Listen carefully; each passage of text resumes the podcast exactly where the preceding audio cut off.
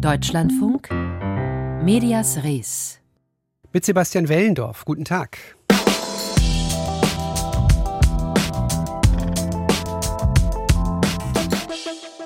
Kommt Donald Trump jetzt eigentlich zurück oder nicht? Das ist nicht nur die große Frage, die die Welt in Bezug auf seine reale Person beschäftigt, sondern auch der virtuelle Trump in Form von täglichen Botschaften rund um sich selbst steht in den Startlöchern. Denn nachdem Elon Musk Twitter übernommen hat, schien eigentlich klar, dass Trump seinen alten Account zurückbekommen sollte. Aber so sicher ist das gar nicht. Wir sezieren gleich mal die Motivlage bei Musk zusammen mit allem, was sonst gerade so im Umbruch ist bei Twitter.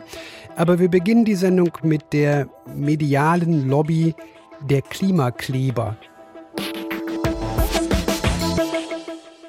Klimakleber lautet der populäre Hashtag bei Twitter zum Thema, der aber in seiner leicht herablassenden Anmutung schon einen wertenden Drall mitbekommt und er von konservativen Usern benutzt wird.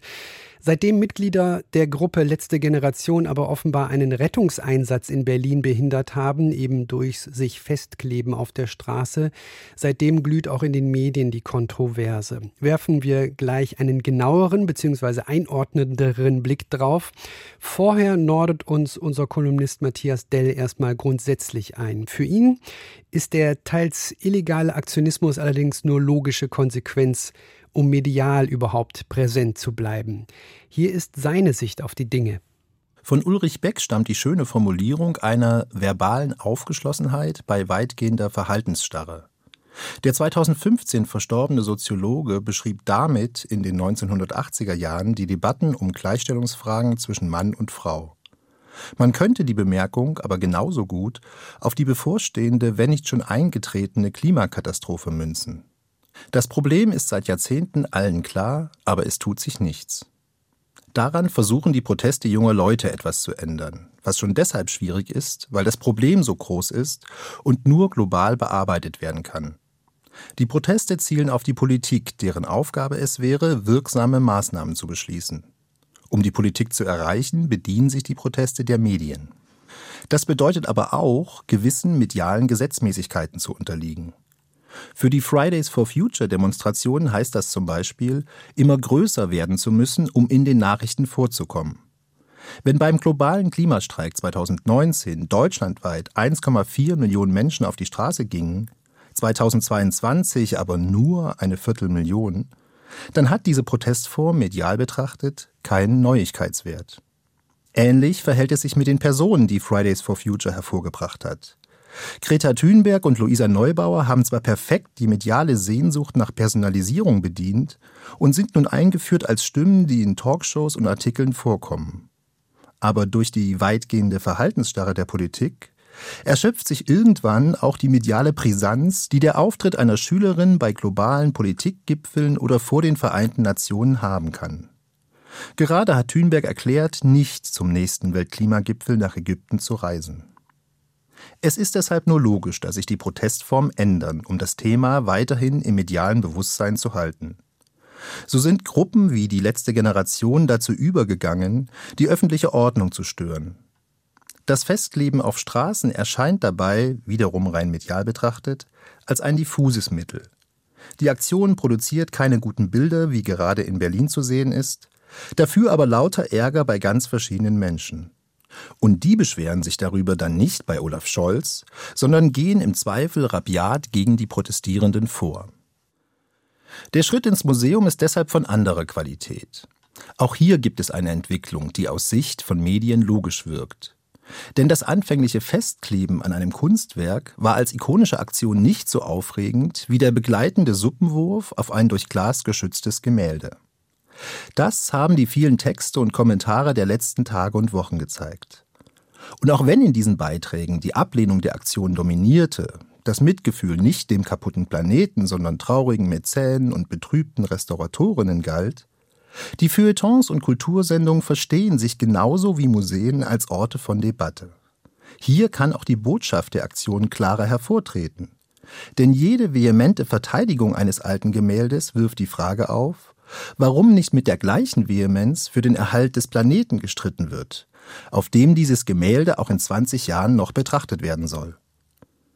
Es besteht also die Chance, dass das Anliegen der Proteste einen stärkeren Eingang in den massenmedialen Diskurs findet, wenn Kulturteile und Museen ins Nachdenken kommen und nicht von der weitgehenden Verhaltensstarre Gebrauch machen. Denn auch die Suppenwürfe unterliegen medialen Gesetzmäßigkeiten, um Aufmerksamkeit zu bewirken. Und aus dieser Perspektive droht den Aktionen irgendwann das Desinteresse durch Wiederholung und Gewöhnung.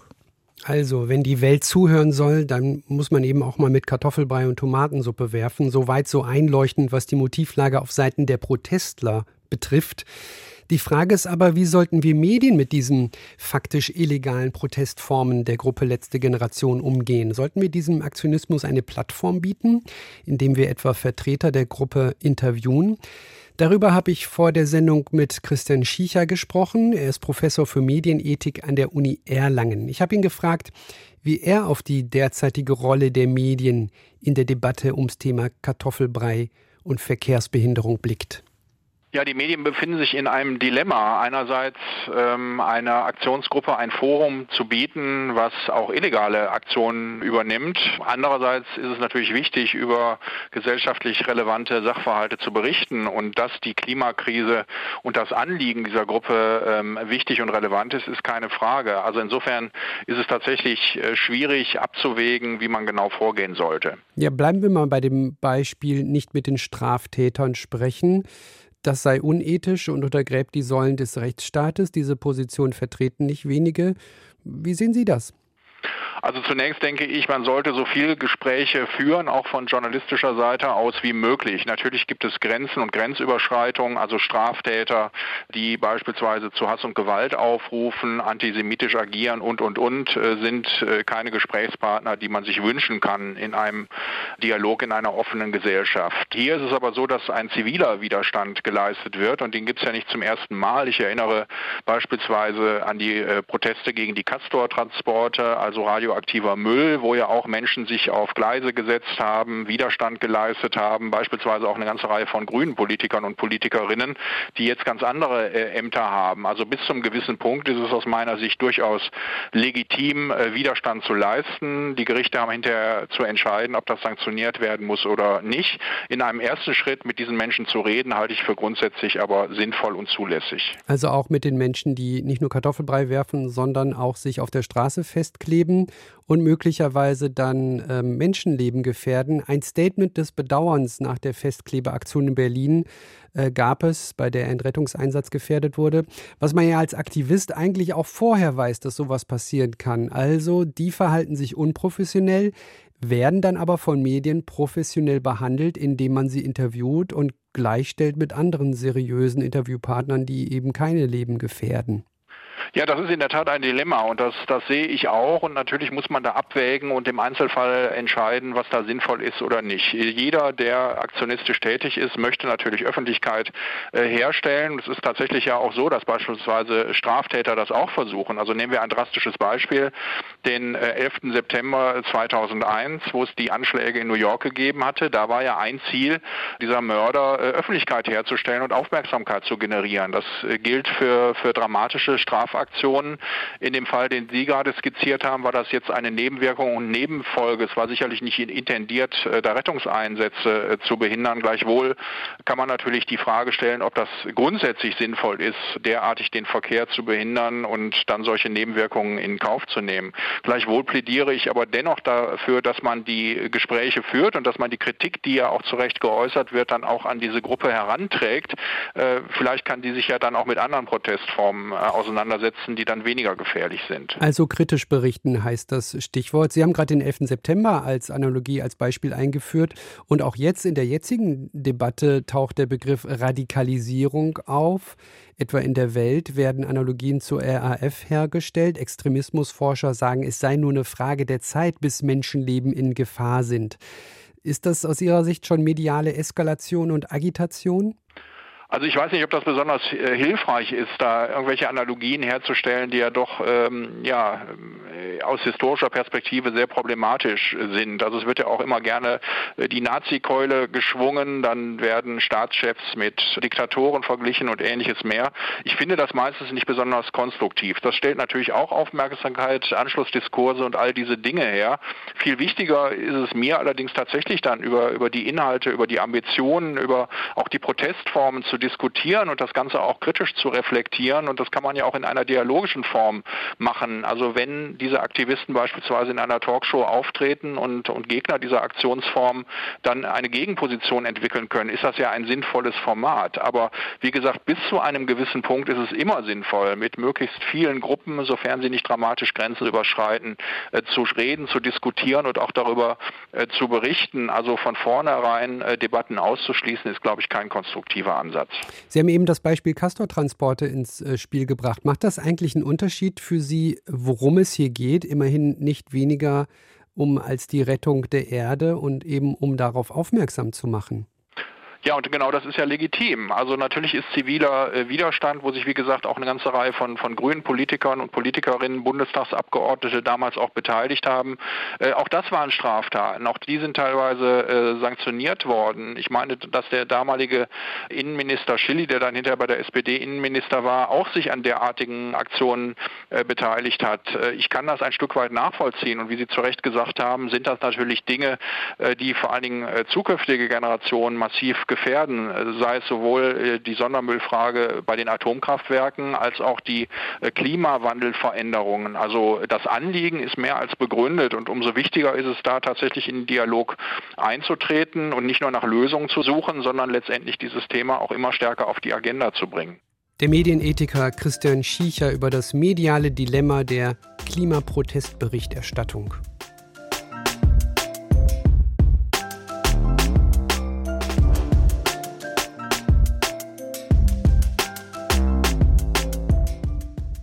Let that sink in. Lasst das mal auf euch wirken. Und weil Sink auch Waschbecken bedeutet, ist Elon Musk letzte Woche mit einem Waschbecken in die Konzernzentrale eingezogen, nach seiner Twitter-Übernahme. Soll uns sagen, schaut her, ich bin ein lustig, dufter Typ. Ja, das wird ein paar kleine Änderungen geben bei Twitter, aber im Prinzip bleibt es wie, wie immer die alte Verbreitungsmaschine medienaffiner Menschen ist es nach wie vor. Jetzt ein paar Tage später wissen wir, bei harmlosen Symbolbildern bleibt es nicht. Elon Musk ändert nicht nur die Regeln in Sachen Hate Speech, sondern er räumt auf Personalebene die Chefetage komplett frei für sich. Das sorgt für Unbehagen. Nils Dams berichtet. Der Vogel ist frei, hat Elon Musk letzte Woche getwittert, aber es gibt Experten, die das anders sehen. Der Vogel werde eher gebraten, sagt zum Beispiel der Marketingprofessor und Tech-Experte Scott Galloway bei CNN. Es ist viel passiert in Musks ersten Twitter-Tagen. Was heißt das im Einzelnen? Hassrede und Fake News haben bei Twitter zugenommen seit der Übernahme. Das ergeben verschiedene Untersuchungen. Auch Musk selbst hatte am Wochenende eine Verschwörungserzählung über den Angriff auf den Mann der US-Politikerin Nancy Pelosi auf Twitter verbreitet, später aber wieder gelöscht. Musk will einen sogenannten Moderationsrat einführen. Sowas gibt es auch schon bei Meta, das sogenannte Oversight Board für Facebook und Instagram. Menschen aus diversen Lagern sollen über die Regeln für die Löschung von Tweets und das Sperren von Accounts entscheiden. Bis der Rat steht, soll sich an den Regeln nichts ändern, das hat Musk angekündigt. Allerdings sollen Twitter-Mitarbeitende, die sich um Hasspostings und Desinformation kümmern, gerade nur einen eingeschränkten Zugriff auf ihre internen Systeme haben. Das berichtet die Agentur Bloomberg. Die sind aber wichtig, um Content zu moderieren oder löschen zu können. Am Dienstag wird in den USA gewählt. Wahlen waren für Twitter schon immer eine Herausforderung, selbst mit funktionierenden Tools. Wer Desinformation rund um die Midterms verbreiten möchte, hat es in diesem Jahr vermutlich einfacher. Verifizierte Accounts sollen Geld kosten. Das sind die Zugänge mit den blauen Haken. Deshalb wichtig, weil sie die Echtheit eines Accounts bestätigen und eine Information glaubwürdiger machen. Wer weiter verifiziert bleiben will, soll dafür künftig zahlen. Erst kursierten 20 Dollar, jetzt sollen es 8 Dollar im Monat werden. Das hat Musk getwittert. Der Preis soll aber von Land zu Land variieren. Der blaue Haken soll Teil der kostenpflichtigen Twitter-Version werden. Das hieße, dass die Verifikation möglicherweise käuflich würde. Bisher musste man sich dafür bewerben und das war an inhaltliche Kriterien geknüpft. Twitter ist vor allem deshalb wertvoll, weil sich hier viele verifizierte Politikerinnen und Politiker, Promis, Behörden, Medien direkt äußern. Wenn sich jetzt jeder einen blauen Haken kaufen kann, verspielt Musk das sowieso schon sehr beschädigte Vertrauen in die Plattform. Das Werbegeschäft schwächelt gerade enorm. Das merken auch Riesen wie Meta oder Google. Für Twitter ist Werbung die wichtigste Einnahmequelle. Konzerne wie General Motors haben angekündigt, erstmal nicht weiter über Twitter zu werben. Aktivisten haben auch andere Firmen dazu aufgefordert. Wenn Twitter weiter oder noch mehr Geld verdienen möchte, dann nur mit ausreichender Content-Moderation. Marketingprofessor Scott Galloway bei CNN. Wer keine Content-Moderation will, soll zu Plattformen wie 4chan gehen. 4chan. Netzwerke wie Parler oder Getter, die vorgaben, User von der linken Zensur befreien zu wollen, Parler and Getter, that were supposed to liberate us from the censorship on the left, machen kein Geld. Are abject business failures. Der Trump-Account ist noch nicht wieder aktiviert. Trump hat auch gesagt, dass er lieber auf seinem eigenen Netzwerk Truth Social bleiben möchte. Musk hat die Sperre des Accounts als falsch bezeichnet. Galloway schätzt allerdings, dass er Trump trotzdem nicht zurückholen wird aus einem einfachen Grund. Musk sei ein Narzisst, der das Rampenlicht nicht gerne teile. Das Personal ist offenbar sehr verunsichert. Die ehemalige Führungsspitze wurde ja schon am ersten Tag gefeuert. Jetzt halten sich Gerüchte über weitere bevorstehende Entlassungen. Zwischen 50 und 75 Prozent des Personals könnte das betreffen, heißt es. Fakt ist, Twitter schrieb zuletzt rote Zahlen. Personal ist ein großer Kostenfaktor. Musk hat mittlerweile den Verwaltungsrat aufgelöst. Einziger neuer Direktor ist er selbst. Und Musk selbst? Könnte in Interessenskonflikte geraten. Was, wenn zum Beispiel China Auflagen für den Verkauf von Musks Tesla-Autos macht, die aber daran knüpft, ob die Regierung Daten von Twitter-Nutzenden bekommt? Musk war Montagabend auf der Halloween-Party von Heidi Klum, verkleidet als Krieger mit einer roten Rüstung. Die wird er wohl anbehalten müssen. Die Kritik wird lauter. Ugly es werde sehr schnell sehr hässlich. Nils Dams berichtete.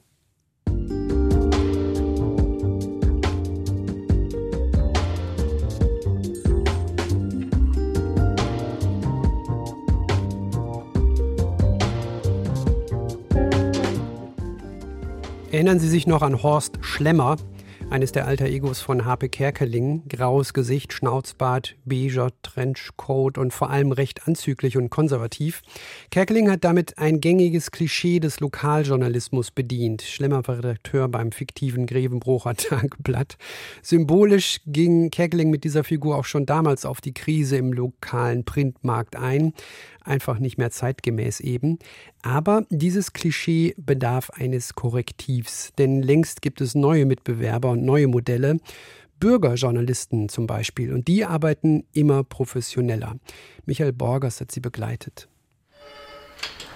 Guten Morgen, Herr Krumm. Hallo, Frau Ursula Clemens Schierbaum begrüßt Reporter Holger Krump. Die Kunsthistorikerin leitet im Bergisch-Gladbacher Stadtteil Herkenrath eine Galerie. In dem prachtvollen Jugendstilbau, wo einst Maschinen produziert wurden, hängen heute bunte Bilder internationaler Künstler. Über die Ausstellung von einem von ihnen will Holger Krump berichten. Ich habe noch zwei, drei Fragen mitgebracht. Wollen ja. wir die vielleicht gerade vorneweg ähm, besprechen, bevor wir dann ja, durch die Ausstellung gehen? Ja. Den Journalisten begleitet ein Fotograf. Seine Bilder werden im Bürgerportal Bergisch Gladbach zu sehen sein, für das Krump seit einigen Jahren arbeitet. Als Reporter schreibt er dort vor allem über Kultur, aber auch andere Themen, wie etwa aktuell die Hilfe für Flüchtlinge aus der Ukraine. Eine spannende Aufgabe, wie er betont weil wir da sehr wendig agieren können. Also wir arbeiten unabhängig von Deadlines, können rasch Dinge umsetzen, arbeiten crossmedial, natürlich mit Verknüpfung von Ton, von Bild, von Video. Krump ist einer von drei Festangestellten beim Bürgerportal. Dazu eine freie Reporterin. Einer der anderen Redakteure sitzt an diesem Morgen im Zentrum von Bergisch Gladbach. Georg Watzlawick, dessen Schreibtisch von der vielbefahrenen Hauptstraße aus gut zu sehen ist. Er arbeitet in einem modernen Großraumbüro, einem sogenannten Coworking Space. gegenüber der denkmalgeschützten evangelischen Gnadenkirche zwischen Friseursalon und Kampfstudio. Wir machen schon im Grunde einen sehr, sehr traditionellen Lokaljournalismus und der ist aus meiner Perspektive heraus nah bei den Leuten. Vor acht Jahren, 2014, gründet Watzlawick das Bürgerportal. Davor ist er fast 20 Jahre als festangestellter Redakteur beim Handelsblatt. Eine Arbeit, die ihn als Korrespondent bis nach Russland führt und am Ende doch nicht mehr zufrieden macht. Die Lösung für ihn damals? Die Welt vor der eigenen Haustür. Eine andere Welt, wie Watzlawick inzwischen weiß. Ich konnte über Putin und über Jelzin schreiben, was ich wollte. Da habe ich nie irgendwie im, im, im, Nacken jemanden gespürt, der sagt, was schreibst du hier eigentlich über mich? Wenn ich über den Bürgermeister was schreibe, weiß ich genau, ich werde ihn in zwei Tagen spätestens über den Weg laufen und er wird mich fragen, was hast du da für Mist geschrieben? Ähm, nein, er wird mich nicht fragen, was hast du, sondern er wird mich sitzen. Denn auch professionelle Distanz gehöre zum Lokaljournalismus, sagt der Journalist. Eine Arbeit, die immer mehr wahrnehmen. Beispielsweise abonnieren den morgendlichen Newsletter, mit dem alles einmal begonnen hat, inzwischen rund 16.000 Menschen. Wir haben jetzt auch nicht zuletzt durch die Corona-Krise sehr, sehr stark an Reichweite gewonnen, was uns dann natürlich auch wieder hilft ähm, bei, bei der Werbung von, von Mitgliedern, von zahlenden Mitgliedern, die gemerkt haben, hier ist eine gute Informationsquelle für verlässliche, aktuelle lokale Informationen. Und es hat uns auch geholfen bei den Anzeigenkunden, die jetzt eben gesehen haben, das ist ja ein, ein ernstzunehmendes Medium, über das wir unsere Kunden erreichen. Wer lesen will, kann das kostenlos tun oder 5, 10 oder 15 Euro monatlich zahlen. Viele tun das inzwischen und sorgen so für gut ein Viertel der Umsätze, Tendenz steigend. Beim Einsammeln von Geldern und der eigenen Arbeitsorganisation greift das Bürgerportal auf BRB zurück, eine Software, mit der das stiftungsfinanzierte Journalismusprojekt Korrektiv unabhängige Medien unterstützen will und die man in Bergisch Gladbach bereits als Pilotprojekt testen konnte. Für Christopher Buschow, der in Weimar zu neuen Formen des digitalen Journalismus forscht, gehört das Bürgerportal zu einer neuen Reihe lokaljournalistischen Angebote, darunter etwa Rums in Münster oder 4.0 in Düsseldorf. Bereits in den Nullerjahren seien Lokalblogs und digitale Stadtteilmagazine gestartet. Von denen es heute ein paar noch gibt, aber eine Vielzahl auch mittlerweile gescheitert ist. Die Neuen zeichne unter anderem ihre medienwirtschaftliche Kompetenz aus, so Buschow. Dennoch handle es sich auch hier um Experimente mit ungewisser Erfolgsaussicht.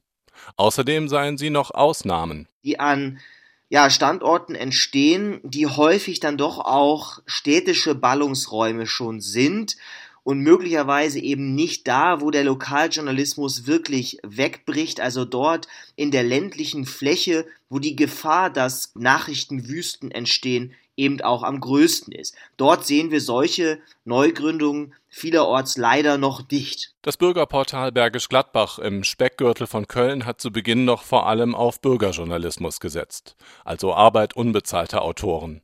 Die gibt es noch immer, doch die Strukturen werden immer professioneller. Und das nimmt auch die Bergisch Gladbacher Galeristin Ursula Clemens Schierbaum so wahr. Die machen eine ganz tolle, aktuelle und sehr kenntnisreiche Berichterstattung. Das höre sie regelmäßig von den Menschen, die sie besuchen, weil sie davon im Bürgerportal erfahren haben. Michael Borgers über den neuen Bürgerjournalismus. Medias Res. Die Schlagzeile von morgen. Tag, mein Name ist Jutta Abromeit von der Matz-Redaktion in Ludwigsfelde. Morgen geht es bei uns um die Frage, wie weiter mit einem Multienergiegaswerk ohne Gas von Nord Stream 1 und 2. In unserem Verbreitungsgebiet liegen die beiden Erdgasverdichterstationen Radeland 1 und 2. Sie sind nötig, weil Erdgas im europäischen Verbundnetz mit Anbindung an die Trassen Opal, Eugal und Jagal auf dem rund 280 Kilometer langen Weg von Lubmin an der Ostsee bis zur tschechischen Grenze in der Mitte verdichtet werden muss. Hier bei Barut soll ein Wasserstoff-Multi-Energiegaswerk entstehen, geplant seit 2019. Morgen berichten wir, wie es mit der Rieseninvestition nun ohne Gas aus Nord Stream 1 und 2 und damit ohne die bis zu 500 Grad Celsius heiße Abwärme aus diesen im wahrsten Sinne des Wortes kaltgestellten Verdichterstationen weitergeht. Den neuen Roman der Autorin und Kieferorthopädin Corinna Sievers nehmen sich die Kolleginnen und Kollegen vom Büchermarkt gleich vor. Propofol heißt er passenderweise. Medias Res dann morgen wieder um 15.35 Uhr. Sebastian Wellendorf ist mein Name. Machen Sie es gut.